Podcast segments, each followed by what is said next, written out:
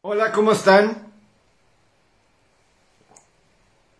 Ya aquí de regreso, no había tenido oportunidad de, de platicar con ustedes después de, pues más bien desde que me fui a Los Ángeles y pues durante toda la estancia estando allá, eh, pues se complica, se complica, ¿no? Porque pues uno está ya trabajando, ¿verdad? Entonces se complica platicar con ustedes y luego se regresa y pues todo, hubo varias situaciones que sucedieron, pero pues ya estamos aquí de regreso listos para platicar durante aproximadamente una hora. Voy a estar aquí con ustedes. Eh, referente a todo lo que sucedió en esto del supertazón, eh, lo que se viene después del supertazón y pues otros temas ahí que este es el fin de semana del juego de estrellas de la NBA. Eh, estoy viendo ahorita el golf mientras que estoy platicando con ustedes. Estoy en un lado tengo el Genesis Invitational en la, de Los Ángeles y el Colorado contra Buffalo dentro de, de la NHL.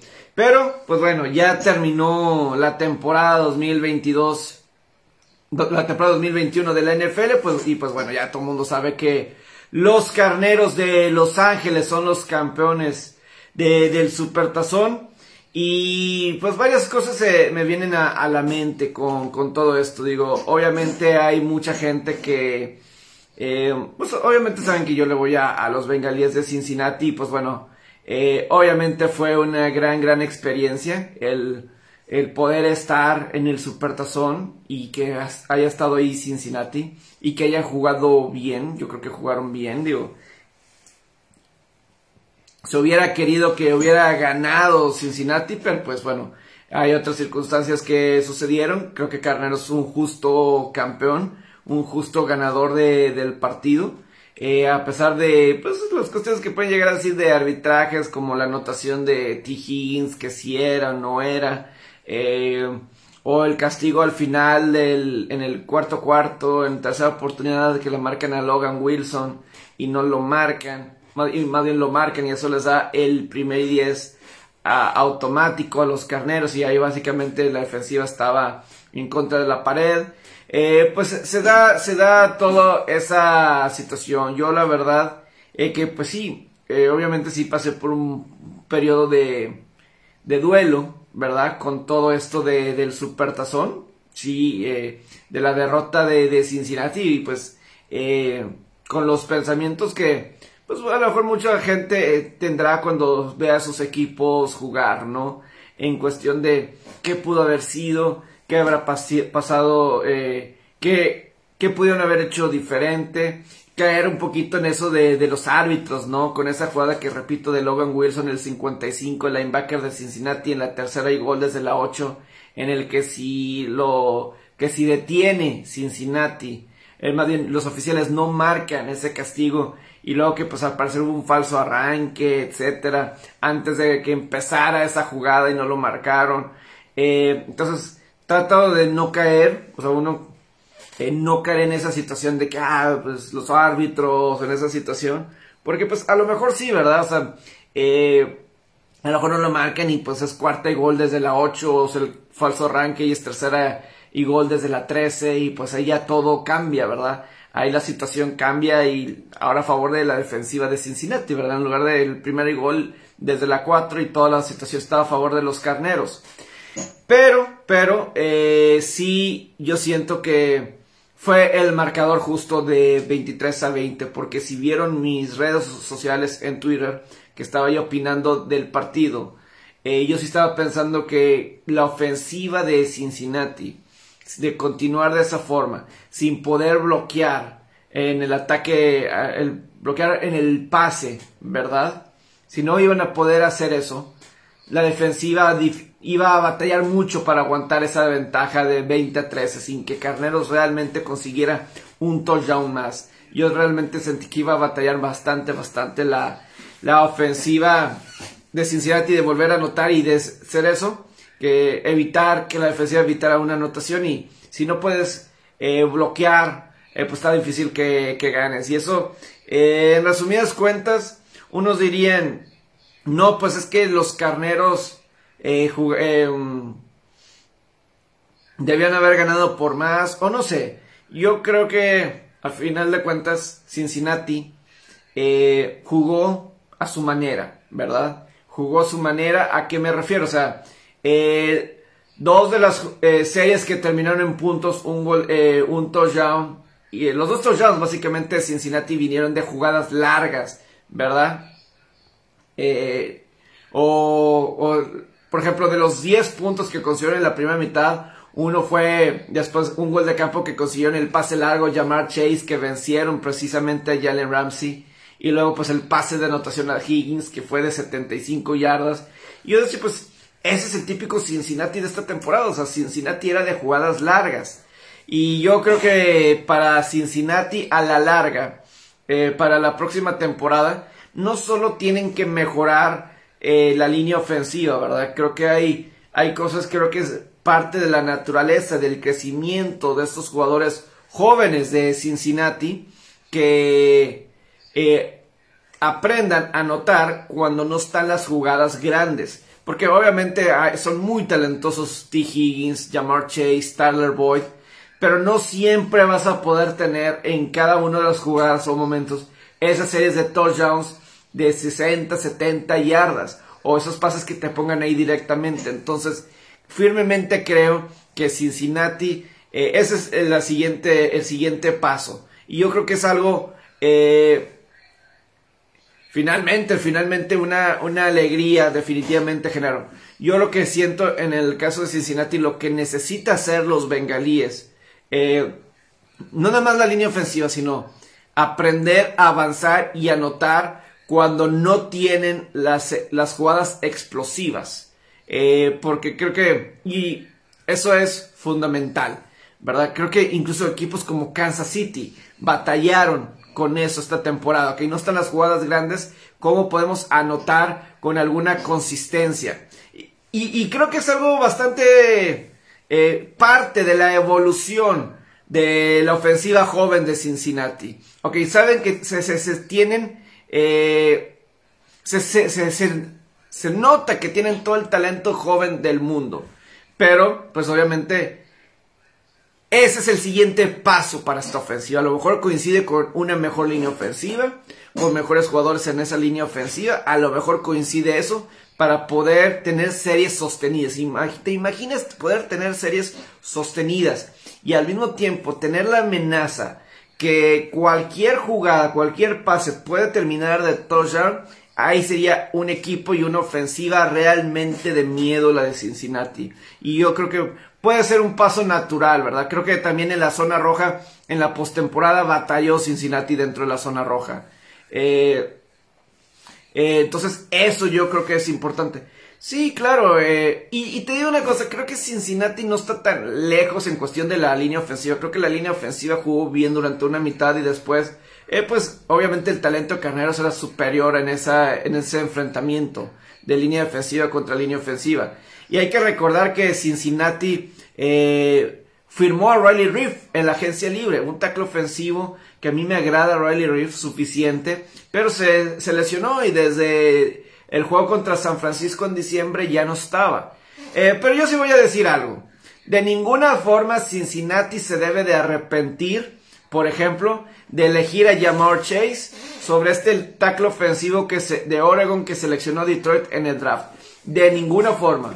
Porque sin Jamar Chase, Cincinnati no llega al Super Bowl. ¿Estamos de acuerdo? O sea, si, si no seleccionas a Burrow, si no seleccionas a, a Chase, si no seleccionas a Higgins el año pasado, que también fue una selección alta, si no seleccionas a esos jugadores, Cincinnati no llega al Supertazón.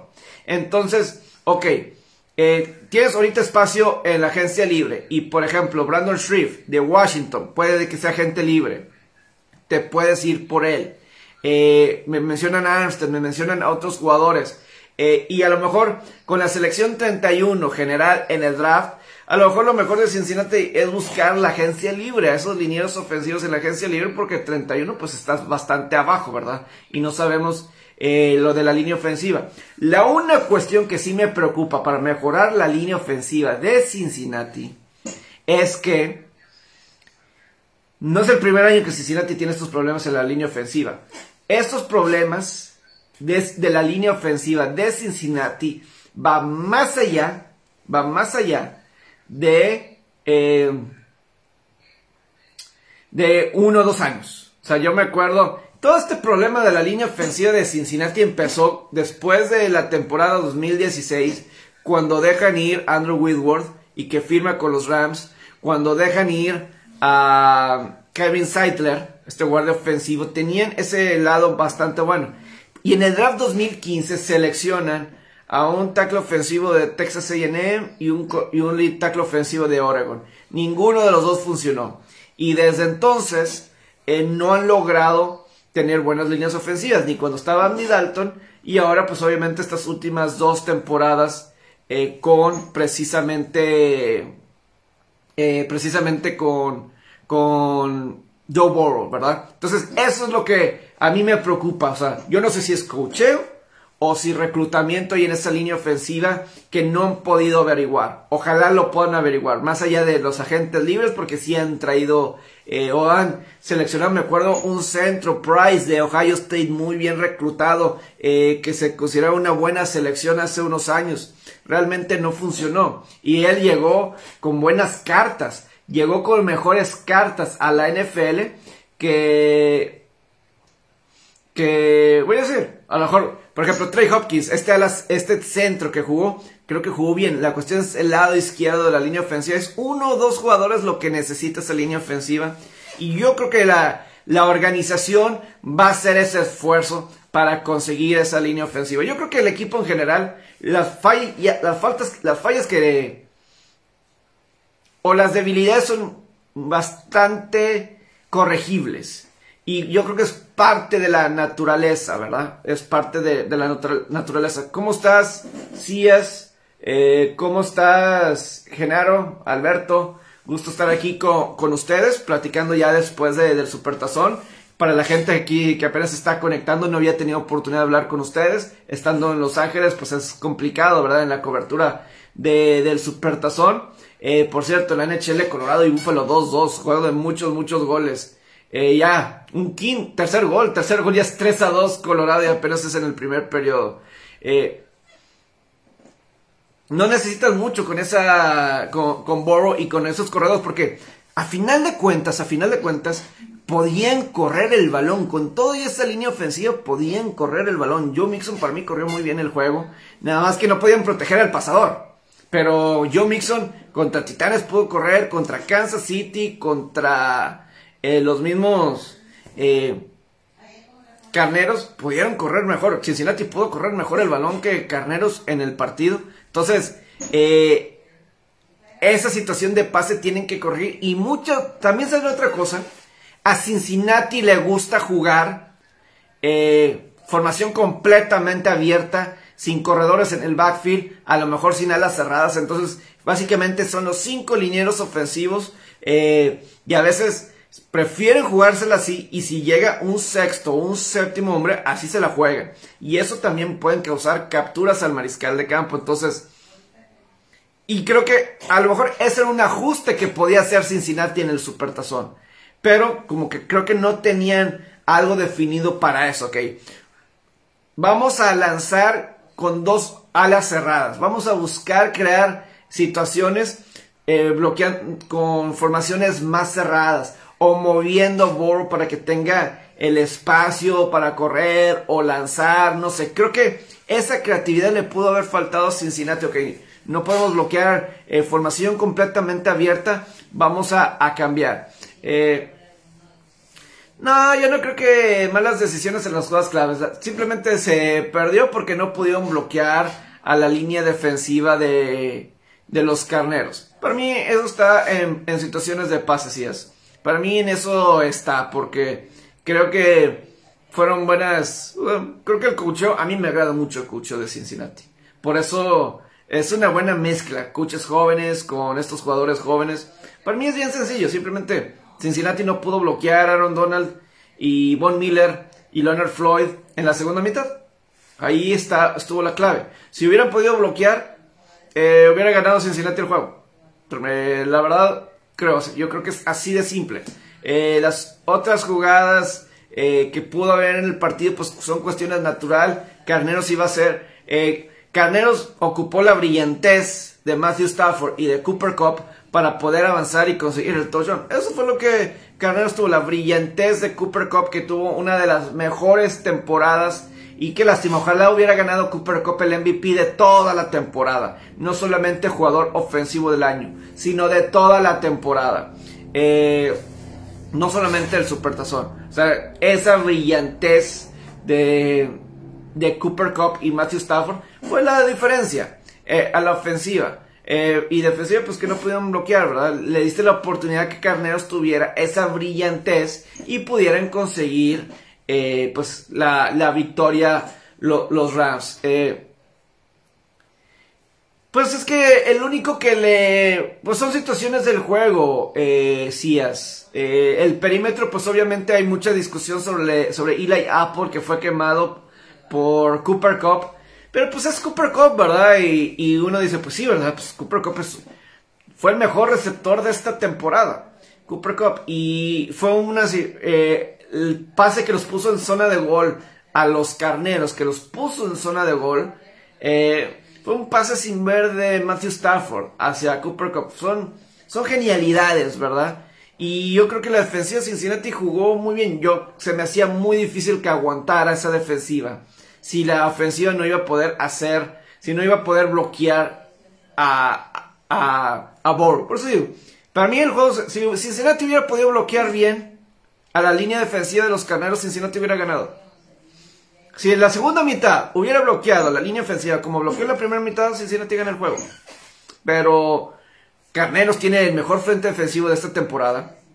Que para mí ese ha sido el blueprint en los últimos años para ganar el Supertazón. Son dos cosas. Buen frente defensivo y buen coreback. Buen coreback y buen frente defensivo. El orden que quieras. Eh, primero tienes que tener el coreback y frente defensivo. Cincinnati tiene un buen frente defensivo. Con Hendrickson que capturó en la primera jugada, en la primera situación de pase, capturaron a Matthew Stafford.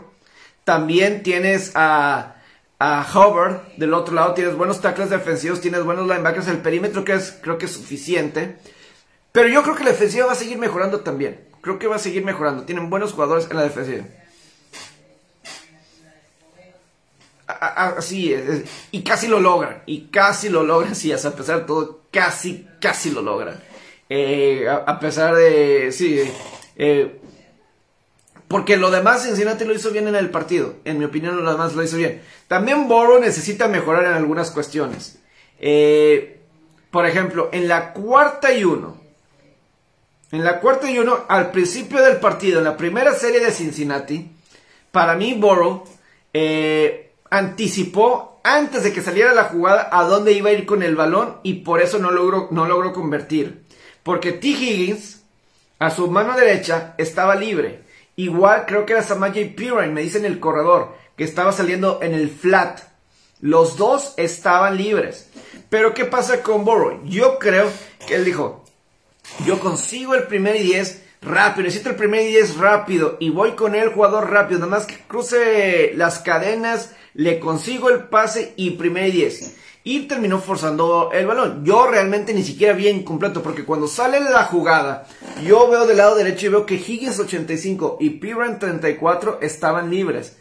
Y de repente veo que el balón está en el suelo. Yo dije, alguien les vio el balón o no sé. Simplemente ya vi que forzó el balón. Para mí anticipó la jugada antes de, o sea, no leyó, simplemente dijo, yo voy con el ala cerrada porque voy con el ala cerrada.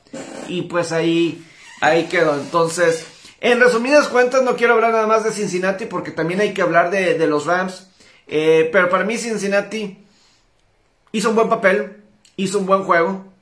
Desafortunadamente ya están 0 y 3 en supertazones. El primer Super Bowl lo por 5, el segundo por 4. Este es por 3 puntos. Ojalá pronto se revierte eso y que el que, el que sigue no sea de 2 ni de 1, ¿verdad? Que sea ya la victoria definitiva.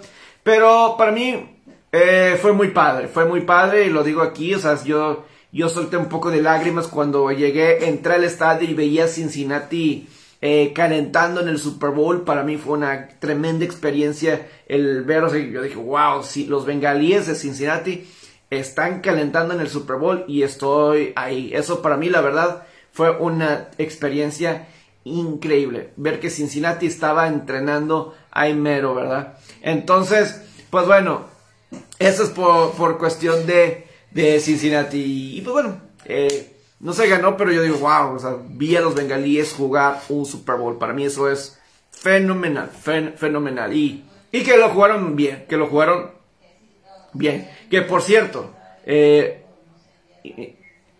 y, que por cierto, eh, esto es algo que a lo mejor usted no, eh, que se los voy a contar.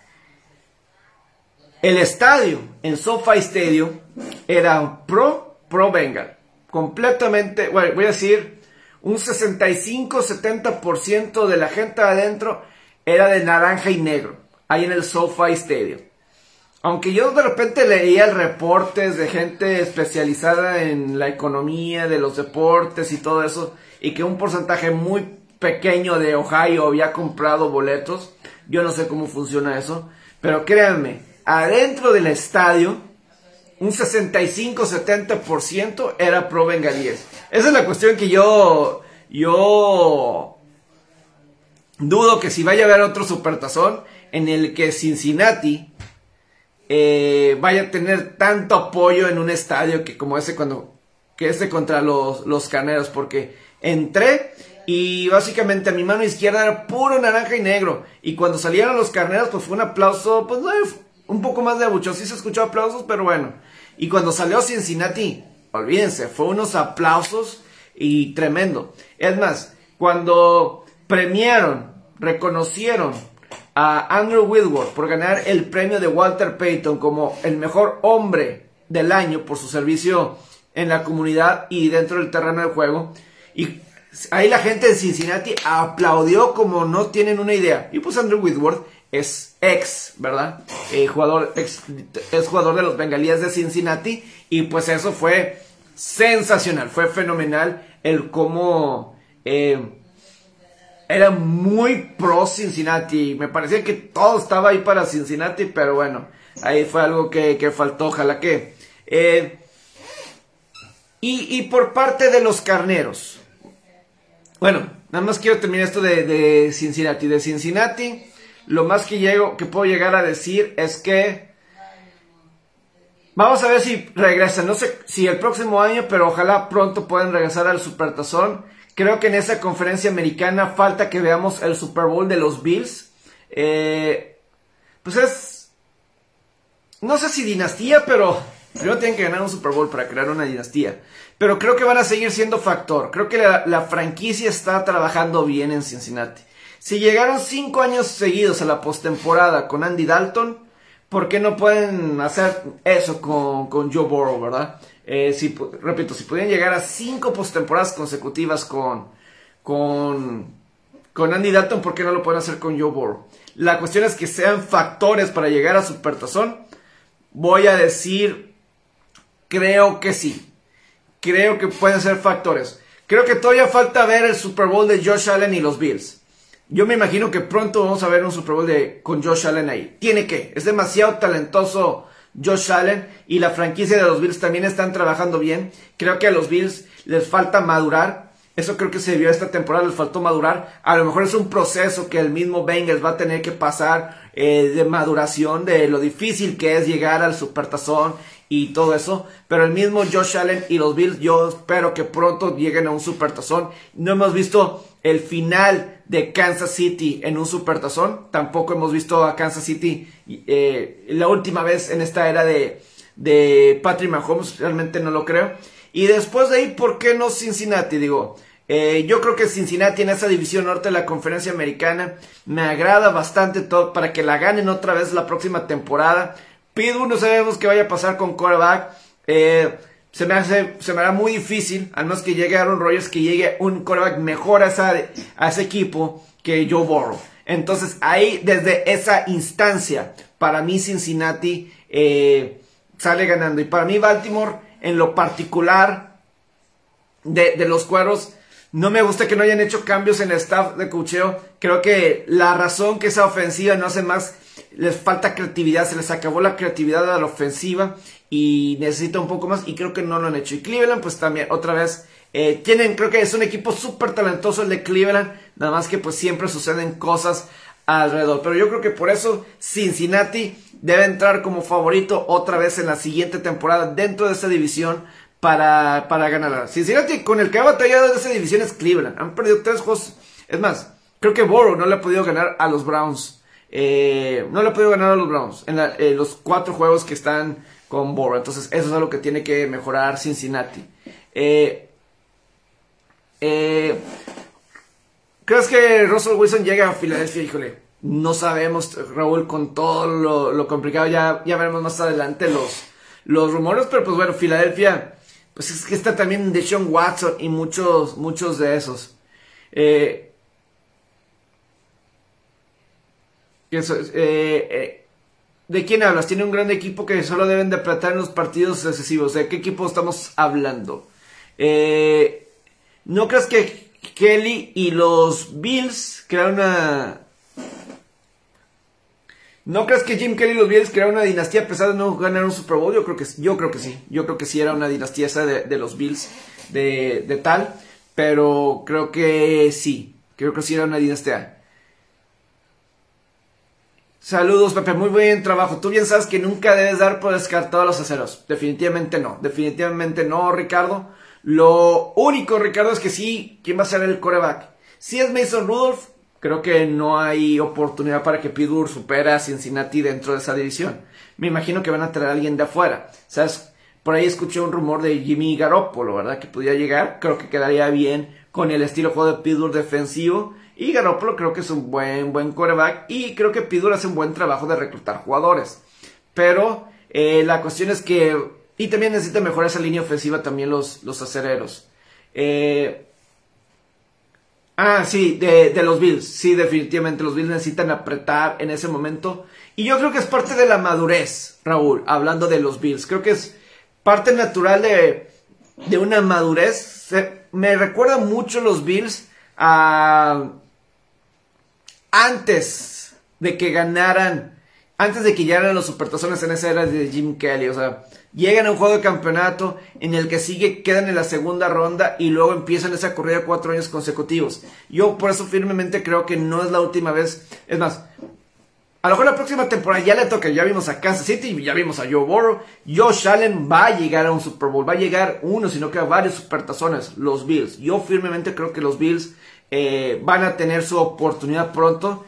Y por qué no un Cincinnati más adelante, ¿verdad? ¿Por qué no un Cincinnati eh, más, más adelante, ¿verdad? Eh, otra vez. No sé si los cargadores con Justin Herbert tengan las características mentales para llegar ahí, ¿verdad? Pero Titanes necesitan algo mejor en coreback porque necesitan algo mejor, o no sé, creo que sí necesitan algo mejor. vamos a ver qué, qué pasa ahí con, con ellos. Saludos, Cias. Entonces, esa es la cuestión. Por parte de los carneros, también quiero hablar de los carneros porque ellos son los campeones del Supertazón. Eh, lo de Cooper Cup, campaña increíble. Lo de, lo de Cooper Cup, ¿verdad? Eh, probablemente fue la mejor temporada por un receptor en la historia de la liga. Él ganó la triple corona que eso fue seguramente muchos de ustedes lo escucharon, que ganó la triple corona, liderar las en yardas, pases completos y touchdowns por un receptor. El cuarto receptor en la área de los supertazones en realizarlo. Primero había sido Jerry Rice en 1990, Sterling Sharp con Green Bay en 1992 y Steve Smith con las Panteras de Carolina en el 2005. Pero Cooper Cup fue el primero de, de ganar la triple corona y también ser campeón del Super Bowl. Y además se ganó el premio de MVP. Y cargó la ofensiva cuando lo necesitaba. Cargó la ofensiva cuando se lesionó Odell Beckham Jr. Cargó la ofensiva cuando no podían correr el balón. Él cargó la ofensiva. Entonces a mí me agrada. Qué bien por Cooper Cup que... No sé si vieron un video en la cuenta de MM Deportes que subí. Donde decía Cooper Cup que él estuvo en el Super Bowl de hace dos o tres años contra, que perdieron contra los Patriotas. Él no estuvo en la edición 53 por lesión. Y que le había dicho a su esposa, voy a tener otra oportunidad. y voy a ser el MVP del partido. Y ahí está, lo concretó. Y la forma que se puso a trabajar y todo eso, claramente era el receptor número uno de ese equipo. Y, y qué bien por, por Cooper Cup. ¿Cómo cargó la ofensiva, repito, ante la lesión de Beckham Jr.? O sea, y ya habían perdido durante la temporada a Robert Woods, no jugó Tyler Higby. Entonces, él cargó con la ofensiva de los Rams y pudieron conseguir la victoria en el Super Bowl gracias a él.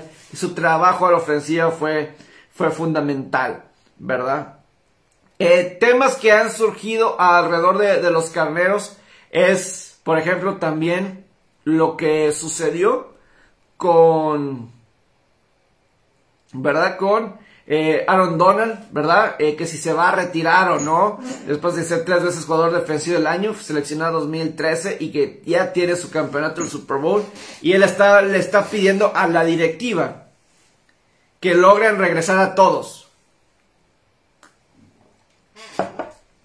Que regresen a, todo el equipo. Pues mira, Tampa Bay hizo eso la temporada pasada y para mí no funcionó. Eh, el que regresar a los 22 titulares del equipo del Super Bowl.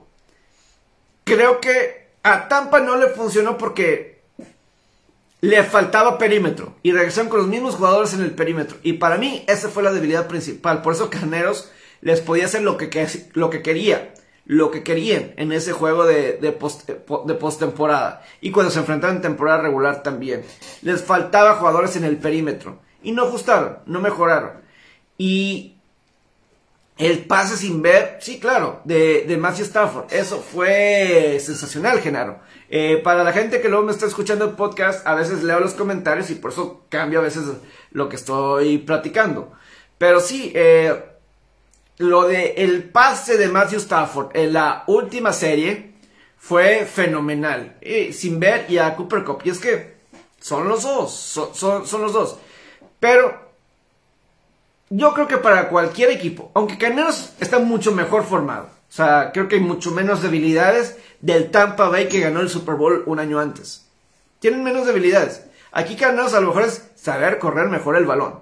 Creo que es algo que les ha faltado. A lo mejor con K-Makers, eh, sano, toda la temporada, puede ser un mejor ataque terrestre. Posiblemente. Eh, pero creo que es algo que podrían mejorar, ¿verdad? Eh, porque en el Super Bowl o si en postemporada sentí que no pudieron correr bien el balón los carneros. Entonces creo que es algo que necesitan mejorar. Y, que no pudieron detener el, ataque aéreo de, de, carneros. ese perímetro para mí eh, era débil. Era, era débil para mí.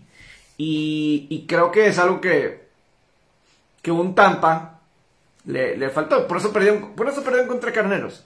Eh, las dos veces en temporada regular. Por eso perdieron las dos veces. Eh, demasiadas armas, demasiadas armas que tenía Carneros en contra de, de ese perímetro de Tampa. Y pues eso fue lo que causó, ¿verdad? Entonces, pero creo que Carneros está mejor formado que el Tampa del año pasado. Yo sí creo que este Carneros es mejor que el Tampa del año pasado que fue campeón.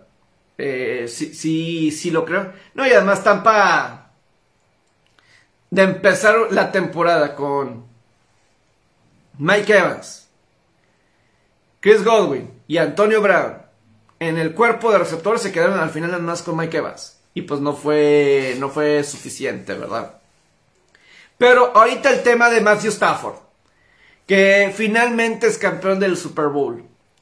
Y que a final de cuentas la plática después del Super Bowl es si Matthew Stafford es jugador de Salón de la Fama. Yo les pregunto aquí, si Matthew Stafford es el... con esta victoria, que ya es campeón del Super Bowl, ya lo podemos catalogar para que entre al Salón de la Fama cuando se retire ¿O todavía le falta algo más a, Matthew Stafford? Lo de Stafford en combinación con Cooper Cup fue, fue fenomenal. Obviamente, qué gran historia. O sea, para mí es una gran historia el cómo en Detroit empezaron a poner palabras de que Detroit Rams, ¿verdad? Cómo la gente en Detroit estaba apoyando a los carneros. Yo creo que yo creo que festejaron más en Detroit el campeonato de los Rams que en Los Ángeles, la verdad. Yo creo que hubo más eh, desistas.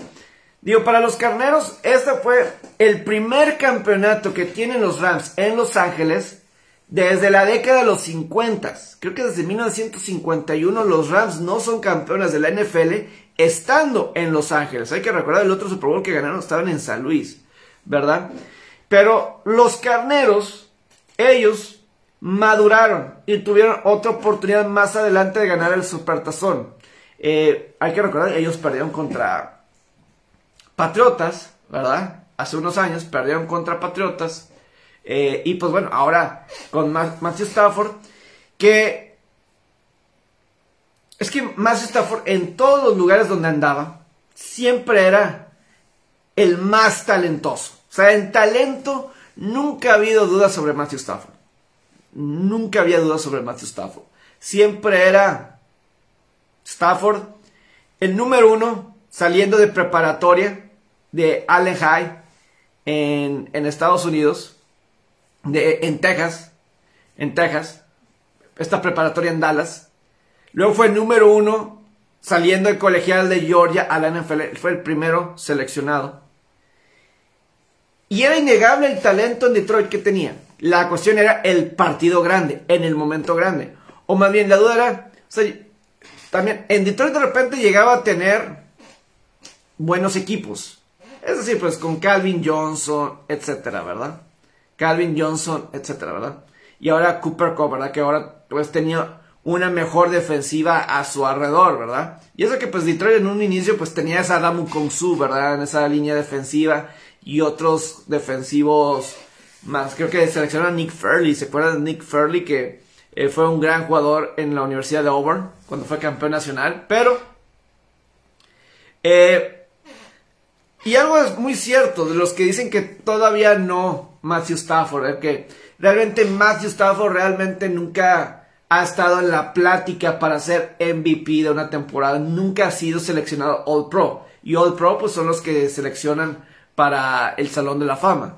Entonces, eso para mí va a ser lo intrigante para Matthew Stafford. Yo creo que Matthew Stafford sí puede llegar a necesitar una temporada de MVP, porque yo me acuerdo cuando Carneros empezó la temporada con tres victorias y cero derrotas. Y me entró en la plática para la conversación de MVP esta temporada más Stafford. Pero después tuvo unos, unos partidos que francamente no fueron buenos. Contra San Francisco, contra Baltimore. Juegos que de repente tenían tres intercepciones. O juegos donde tenía pick sixes. Tuvo muchos juegos que de repente tenía pick sixes. El caso de Stafford. En este Super Bowl tuvo dos intercepciones por ejemplo. Entonces, no sé eso qué tanto le vaya a ayudar o perjudicar, pero nunca he estado en la conversación para MVP. Pero de que tiene, tiene el talento, definitivamente tiene el talento. Y, y claramente, el ganar un Super Bowl cambia el legado, cambia la percepción de la gente. Al ganar el Supertazón, por ejemplo, alguien leí este comentario o esta, sí, esta declaración, opinión, no sé si fue un titular o un encabezado que decía, si Matthew Stafford es Salón de la Fama, también Matt Ryan, de Atlanta. Yo les... ¿Cómo sería?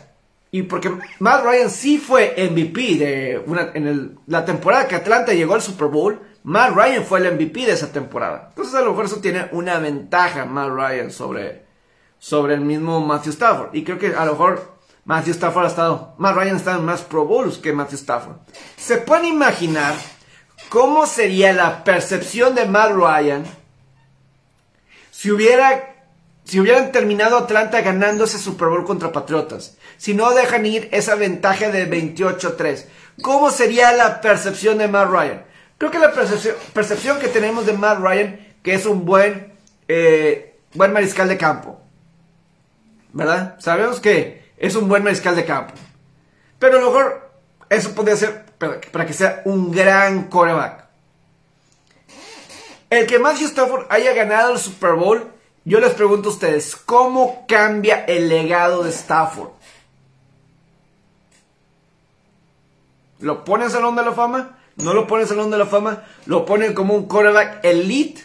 Porque yo creo que al principio de la temporada, si pensamos en los quarterbacks, quarterbacks de elite, ponemos a Patrick Mahomes, Josh Allen, eh, pensamos en, en, ellos, eh, eh, están, sí, Aaron Rodgers, Tom Brady de esta temporada.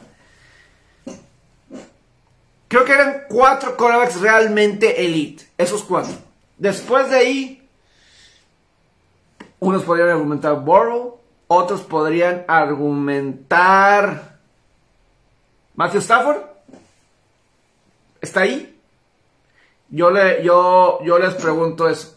Entonces, voy a decir que todavía no es suficiente Matthew Stafford para que entre al Salón de la Fama. Pero el conseguir este supertazón y que a lo mejor eso se pueda combinar más adelante al ser MVP o otras cuestiones, va a ser un argumento a su favor.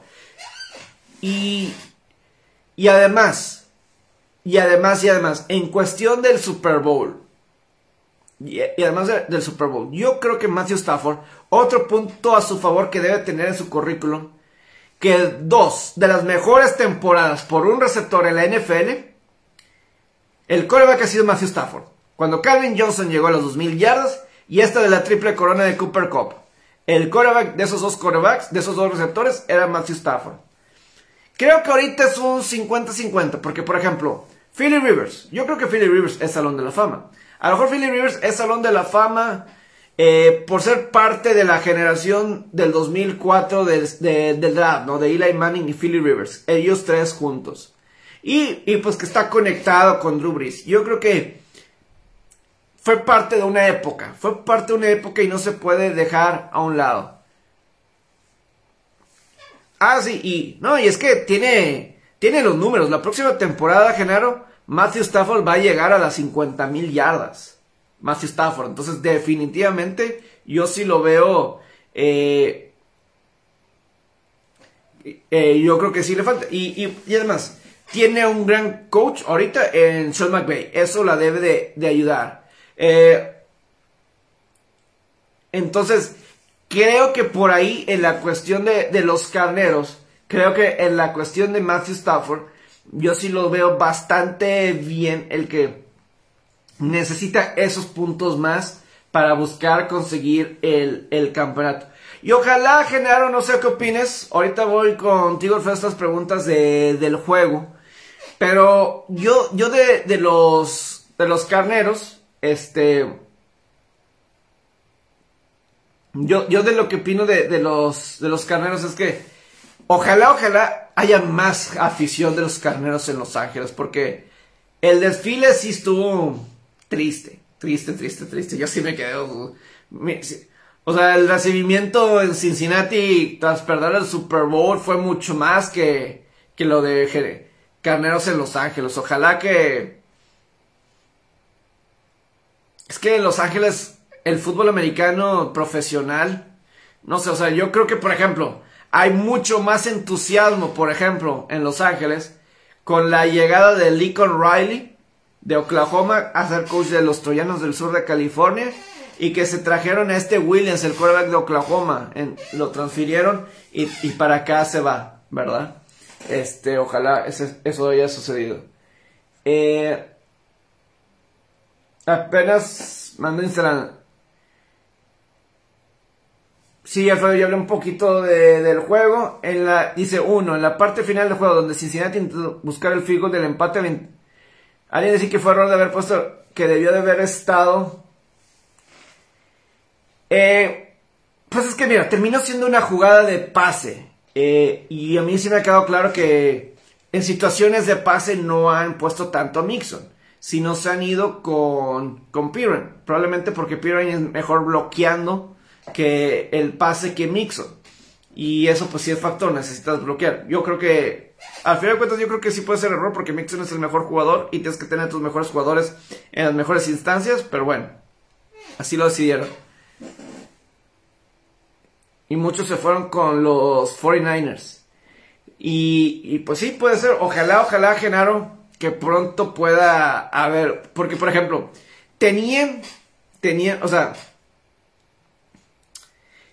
en el estadio, tenían a, a este persona, tenían a un conductor, ¿verdad?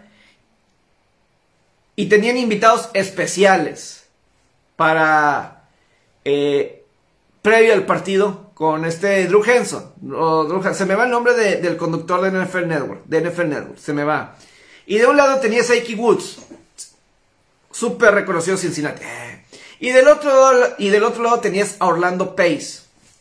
Genial Orlando Pace, ¿verdad? Como miembro histórico de los Rams. Pero hay un problema. Hay un problema. Orlando Pace no jugó para los Carneros de Los Ángeles. Él jugó para los Carneros de San Luis. Nunca jugó para los Carneros de Los Ángeles. Entonces, ¿quieres que aplaudan la franquicia de los Carneros? ¿Quieren que aplaudan a los a gente de los Carneros? Alguien o quieres que aplauda gente de Los Ángeles para alguien que nunca jugó para ellos? No sé, yo a lo mejor me podría imaginar eh, que trajeran a ¿quién les gusta? Jack Youngblood o no sé quién de histórico de los carneros jugando en Los Ángeles, ¿verdad? Eh, porque sí, o sea, creo que eso podría haber sido, eh, sí, no se sienten identificados, o sea, tenían a un jugador, a una celebridad, o un jugador identificados de ambos equipos. Icky Woods, ni se diga, y pues todo el mundo aplaudiendo. Y del otro lado, Orlando Pace. Genial, Orlando Pace, uno de los mejores jugadores. Eh, es más, Jackie Slater. Un Eric, ándale, Eric Dickerson, por ejemplo. Eric Dickerson. O Jackie Slater. ¿Verdad? Tackle ofensivo histórico de los carneros de Los Ángeles. Orlando Pace, genial jugador, pero él jugó con los carneros de San Luis. Toda su carrera. No con los carneros de Los Ángeles. Entonces, si yo soy de Los Ángeles y aplaudo, pues, pues, él no jugó para, él no jugó aquí. O sea, él no jugó con, con, los carneros de Los Ángeles. Eh, es lo difícil. Como dices, Eric Dickerson. Probablemente no había ninguna mejor celebridad de carneros que Eric Dickerson. Yo estaba pensando en Jackie Slater, pero le dicen el clavo, género. Le dicen el clavo con Eric Dickerson. O te digo, Jackie Slater, te digo, Jackie Slater también. Eh, él sí, él, él jugó Jackie Slater en el Super Bowl 14 contra los acereros de Pittsburgh. Él jugó. Entonces, pones a alguien identificado y a lo mejor tienes una mejor, una mejor respuesta. Digo, son cosas pequeñas, ¿verdad? Pero ojalá pronto. Eh, y, a, y, a, mí me indica, si así está la situación con los carneros, ni me imagino con los cargadores, ¿eh? Ni me imagino con, con cargadores. ¿Cómo está esa situación?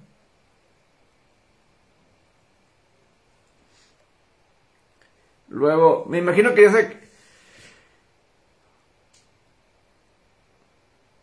Pues mira, lo que yo sí diría de tener a Gronkowski en Cincinnati, si eso se da, ¿verdad? Si eso se da. Es que Gronk es muy bueno bloqueando.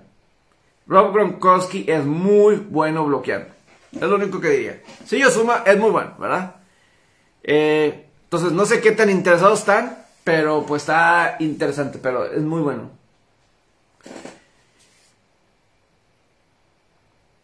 Ojalá, ojalá que sí, Ojalá que sí, porque eso sí era muy. Está muy a favor del estadio, a favor de Cincinnati. Y pues en los Juegos de San Francisco también. Y pues lo vimos en el desfile. O sea. Capaz que hubo más gente desfilando cuando los Kings de Los Ángeles ganaron la Copa Stanley 2012 y 2014 que con los Rams. Y eso es NHL. Tú eres el Super Bowl. Ojalá, ojalá que sí, ojalá que sí, Genaro, porque a mí me agradan los carneros en Los Ángeles, me agradan más carneros en Los Ángeles que en San Luis. Pero bueno, eso es eh, la, situación. Eh, más adelante habrá oportunidad de hablar más de fútbol americano. Eh, quiero en estos últimos 7, 8 minutos eh, platicar de varias cosas que han estado sucediendo en el mundo deportivo, si me lo, me lo permiten. hoy, mañana está el juego de... Eh,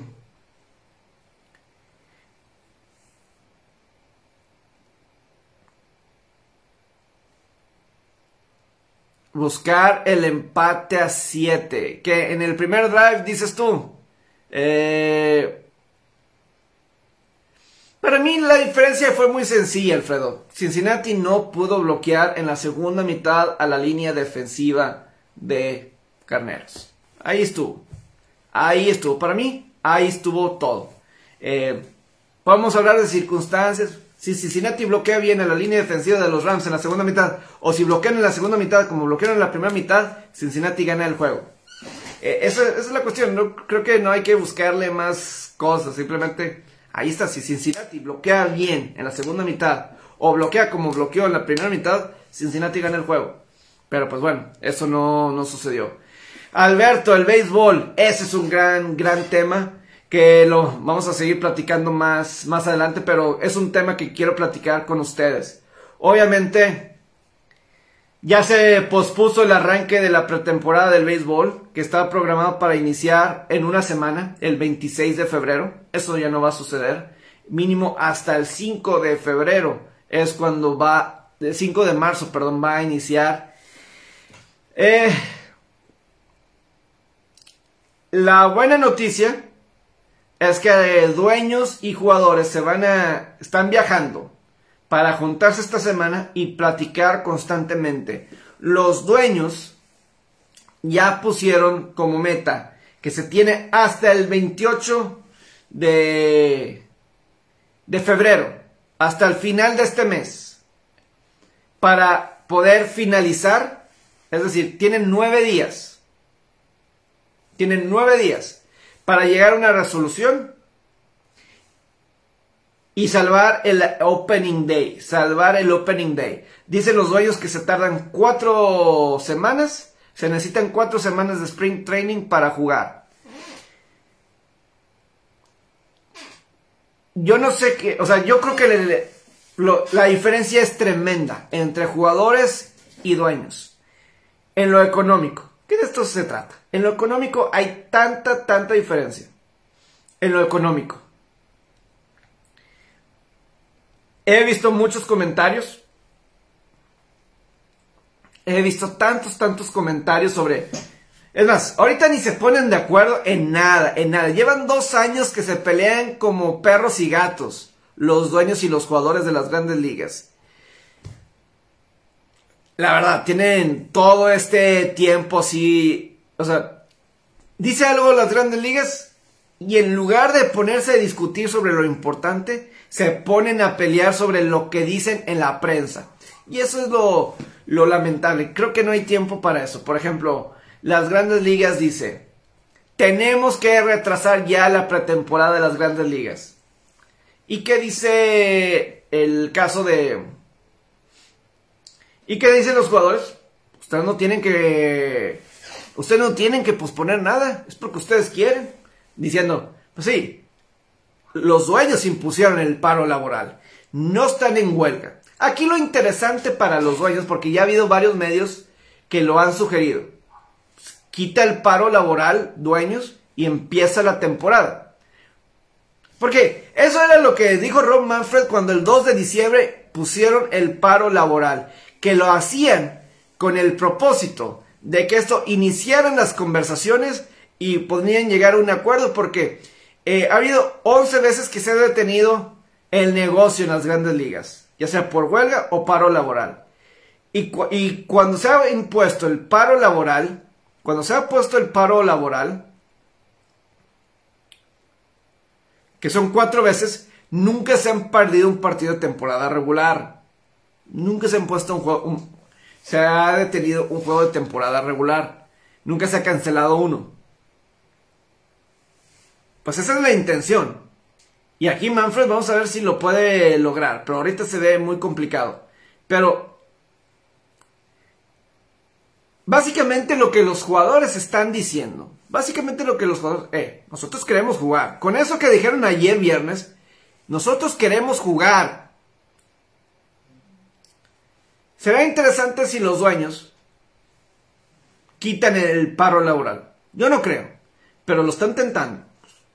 Tú nos, tú estás poniendo en paro laboral, nosotros no estamos en huelga. Tú nos cerraste las puertas, grandes ligas, tú nos cerraste las puertas. Eh, eso puede estar interesante si juega con eso. Porque pues, también los jugadores se podrían ir después a huelga. ¿Verdad? Estarían ese derecho de irse a huelga. Pero pues no, no sabemos, ¿verdad? No sabemos que eso vaya a suceder, pero sí es una situación muy, pero muy complicada lo que se está llevando aquí. Mi opinión es que no se van a, no van a, a, lo mejor lo voy a decir esto como un poquito de cábala. Ojalá me equivoque, ojalá me equivoque. Pero yo creo que no van a llegar a un acuerdo antes del 28 de febrero. Y yo, creo, yo, y yo no creo que vaya a iniciar a tiempo la temporada. Estoy de acuerdo contigo, Alberto. Es el peor comisionado de, las, eh, de todos los deportes de Estados Unidos, Rob Manfred. No es posible que no puedan llegar a este acuerdo. Eh, para mí es ridículo que mis jugadores sean los peores pagados de los deportes en Estados Unidos, en promedio, en promedio. No es posible. O sea, no puede ser que la NHL gane más dinero que tú. Los jugadores en promedio de la NHL, el salario mínimo en la NHL sea mejor que el tuyo. Eso para mí sería es ridículo. Yo si fuera el jefe de ellos, se me haría ridículo. Estar en las grandes ligas es un sueño. Y eso debe de representar el dinero. Ahora, también los, es que yo también lo de los jugadores siento que ellos, y yo lo he comentado otras veces y lo vuelvo a decir por aquí, los jugadores tienen que, e, e, es que yo creo que el sistema está roto de la agencia libre, está roto. O sea, 31 jugadores componen o compusieron el 51% del salario de la temporada pasada. se me va la cantidad de mil millones de dólares que ganaron los jugadores. El 31 jugadores compusieron el 51%. Es decir, es una historia de ricos y pobres tremendo. O sea, la, la clase media en las grandes ligas es muy pobre. Eso no puede ser. Y ahí es donde los jugadores tienen que ver por todos ellos también. O sea, por más un Fernando Tatís, por más que están todos estos jugadores, o los, eh, ¿quién les gusta? Los Clayton Kershaw, los David Price, todos ellos que ganan 30, Max Scherzer, todos que ganan esa cantidad de dinero. No puede, o sea, tienen que también ver por los medianos, porque ahí está lo bueno del, o sea, componen parte integral del béisbol y necesitan ellos también ser, ser cuidados, ¿verdad? Entonces, creo que por ahí también. Ahora, también las grandes ligas está fallando, está... Eh, sí, está fallando terrible, terriblemente los dueños. Al querer quitar trabajos en las grandes, en las ligas menores, en las ligas menores. Quieren quitar 30 lugares en las ligas menores para jugadores en cada una de las franquicias. Pues obviamente los jugadores, pues ¿cómo nos vas a quitar eso, verdad? ¿Cómo nos vas a, quitar eso? Eh, pues no, ¿verdad? Eh, ojalá me equivoque, pero yo no creo que vaya a iniciar a tiempo la temporada regular. Ojalá que sí, esta próxima semana que van a estar duro y dale del 21 al 28 de febrero, espero que sí le estén dando duro y dale del 21 al 28 de febrero, llegue a un acuerdo o los dueños quiten el paro laboral y forcen la mano de los jugadores. Tú dijiste que querías jugar. ¿Ahora te vas a ir a huelga? Ahí va a estar muy, muy interesante. Lo que sí es que...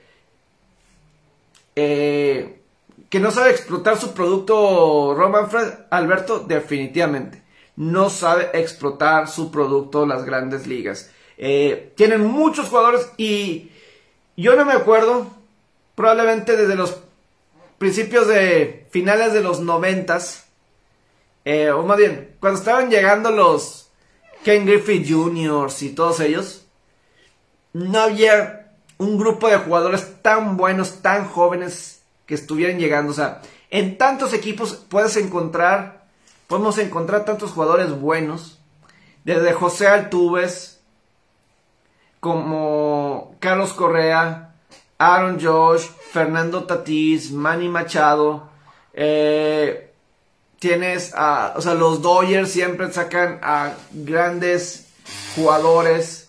se me está yendo este jugador, ah, ¿cómo se me está yendo este jugador de, los Dodgers? Qué, qué barro, una disculpa. Pero sacas Paul Goldschmidt, tienes a, en, en, fin, a tantos grandes jugadores en prácticamente cada equipo. Eh, Ronald Acuña, Juan Soto, Francisco Lindor, Javi Baez, Chris Bryant, Austin Riley. sacas a tantos jugadores buenos y no los sabes vender, Ron Manfred. No los sabes vender. Eso es culpa de ellos. Y yo si fuera dueño, o sea, yo escucho una declaración de Ron Manfred y esa es una frase que nunca se me va a olvidar de Ron Manfred. Esto es algo que nunca se me va a olvidar de Ron Manfred hablando en la Serie Mundial, tratando de defender el nombre de los Braves y el cántico de los Braves. Es que el deporte es regional. ¿Cómo que el béisbol es regional? Es la peor frase que he escuchado de un comisionado en mi vida. Una cosa es irte en contra de, no sé, políticas o no sé. Pero decir que el béisbol es un deporte regional. Por eso el béisbol, por eso el promedio de edad de béisbol es de 57 años de edad, o que, gente que ve el béisbol. O sea, yo crecí escuchando que el béisbol era America's favorite pastime. America's pastime, o sea, el, pasatiempo favorito de, Estados Unidos. Y me dice, y dice Roman Frey que el béisbol es un deporte regional. Esa es la peor frase que he escuchado un comisionado decir en mi vida. Ya dije todos estos jugadores. Por eso Mike Trout no, no se vende más. Con esa mentalidad. Con esa mentalidad de Manfred.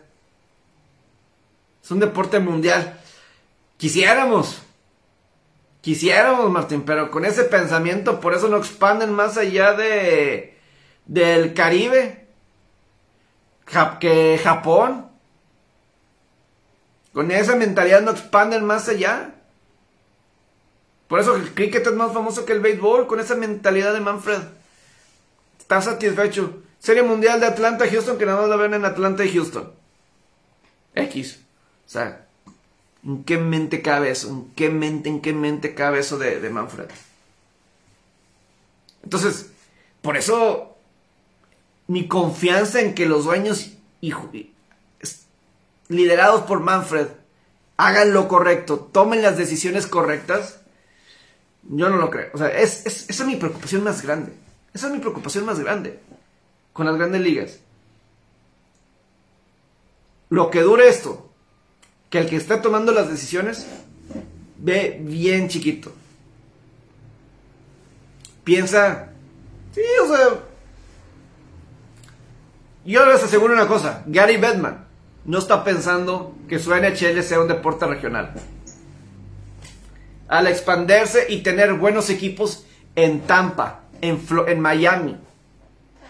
Como en Miami, ven que las Panteras de Florida están jugando mejor.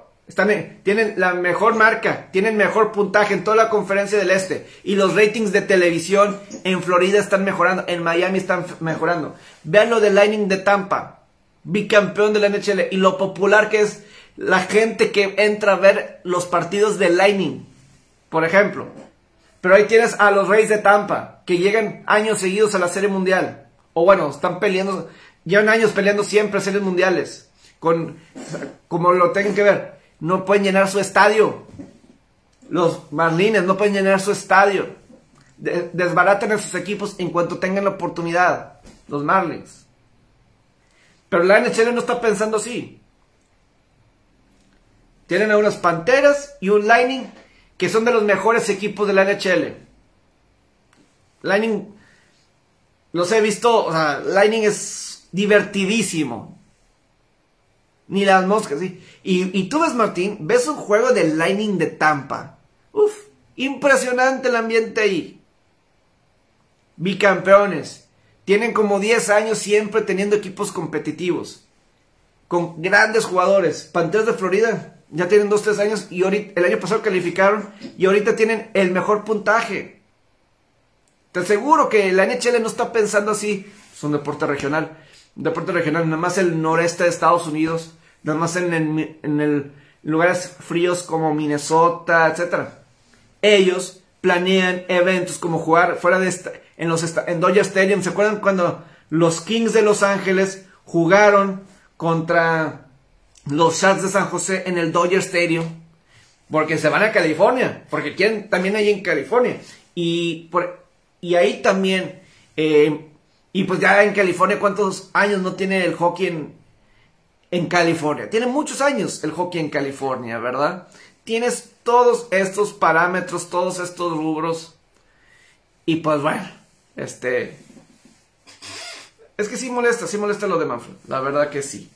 Eh, ya llegué aquí al, al final. Podría quedarme a platicar más. Mañana en la noche, mañana en la noche después del juego de estrellas de la NBA. Platicamos un poco más. ¿Qué les parece? Mañana después del juego de estrellas. Y platicamos un poco más de todo esto porque hay cosas de golf que platicar, de NBA. Y pues también la NHL que pues ahorita está, está 3 a 3 el juego Colorado Búfalo. Qué juegazo entre esos dos. Pero bueno, eh, que tengan un excelente día. Eh, platicamos mañana en la noche, después del juego de estrellas de la, de la NBA. Saludos.